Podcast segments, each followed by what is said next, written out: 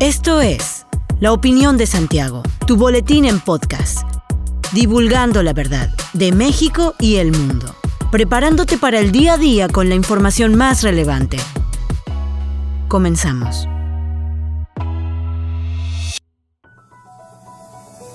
Buen día, bienvenido a la Opinión de Santiago, tu dosis breve de información para arrancar el día con lo más relevante a nivel nacional e internacional. El Servicio Meteorológico Nacional pronosticó que persistirán las heladas en las sierras de Aguascalientes, Ciudad de México, Estado de México, Guanajuato, Hidalgo, Jalisco, Michoacán, Oaxaca, Puebla, Querétaro, Tlaxcala y Veracruz, donde se presentarán temperaturas de menos 5 a 0 grados. El frente número 19 se mantendrá estacionario sobre el occidente del Mar Caribe e interaccionará con un canal de baja presión sobre el occidente del Golfo de México y el sureste del país, lo que ocasionará lluvias muy fuertes en Veracruz, Quintana Roo y Yucatán. La Secretaría de Gestión Integral de Riesgos y Protección Civil recomienda a la población en general que durante esta semana mantengan el uso de ropa gruesa, así como gorros y bufandas, calzado cerrado, hidratar la piel con crema corporal y el rostro para evitar resequedad, tomar líquidos de manera abundante y consumir alimentos que contengan vitaminas A y C. Al menos 50 personas murieron durante los últimos días por la intensa tormenta invernal Elliot que sigue afectando gran parte de los Estados Unidos, con nevadas, bajas temperaturas y potentes vientos, que dejaron incluso atrapados a algunas personas debido a las grandes acumulaciones de nieve. Según las autoridades, el alcance de la tormenta ha sido casi sin precedentes, extendiéndose desde los grandes lagos cerca de Canadá hasta el Río Grande a lo largo de la frontera con México. Además, alrededor del 60% de la población estadounidense se enfrentó a algún tipo de advertencia relacionada con el clima invernal la zona más afectada es el noroeste del estado de Nueva York, donde las autoridades elevaron a 27 el número de fallecidos. Los cuerpos fueron hallados en casas, vehículos y en la calle.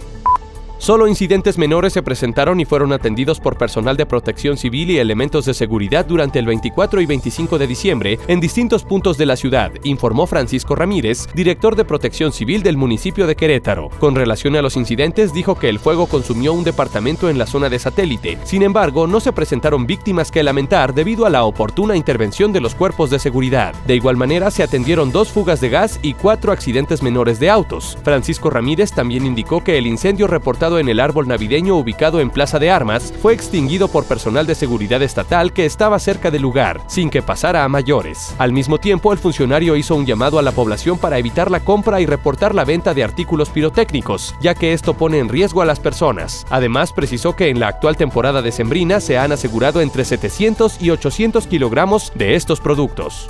En apego a las políticas públicas del Poder Ejecutivo del Estado, la directora general del Instituto Queretano de las Mujeres, Marisol Curi Lorenzo, informó que el pasado 23 de diciembre se llevó a cabo la publicación del protocolo para prevenir, atender y sancionar el acoso y hostigamiento por razón de género en el ámbito laboral del Poder Ejecutivo del Estado de Querétaro, por lo que será aplicado a la totalidad de dependencias y entidades de gobierno. Para poder implementar la aplicación del protocolo es necesario contar con un comité de igualdad laboral y no discriminación, el cual determinará el plan de trabajo para la sensibilización y capacitación tanto de los integrantes del comité y del personal del centro de trabajo. De igual forma, cada dependencia y entidad de gobierno contará con la designación de una persona consejera con capacitación en perspectiva de género, quien deberá comunicar a la presunta víctima la existencia de distintas vías para la solución del caso, ya que es decisión de la persona iniciar procedimientos en distintas instancias jurisdiccionales como penal o civil.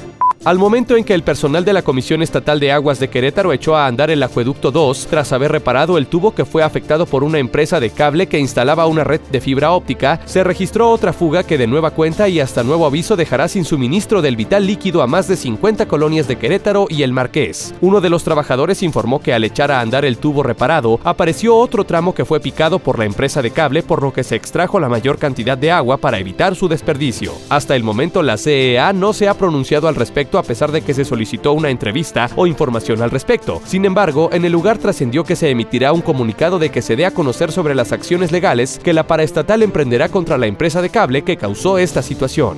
Hasta aquí la información de hoy. Regresa mañana para otra pequeña dosis con las noticias más importantes. Mantente bien informado con la opinión de Santiago. Te deseamos que tengas un buen día. La opinión de Santiago. Comprometidos con la verdad.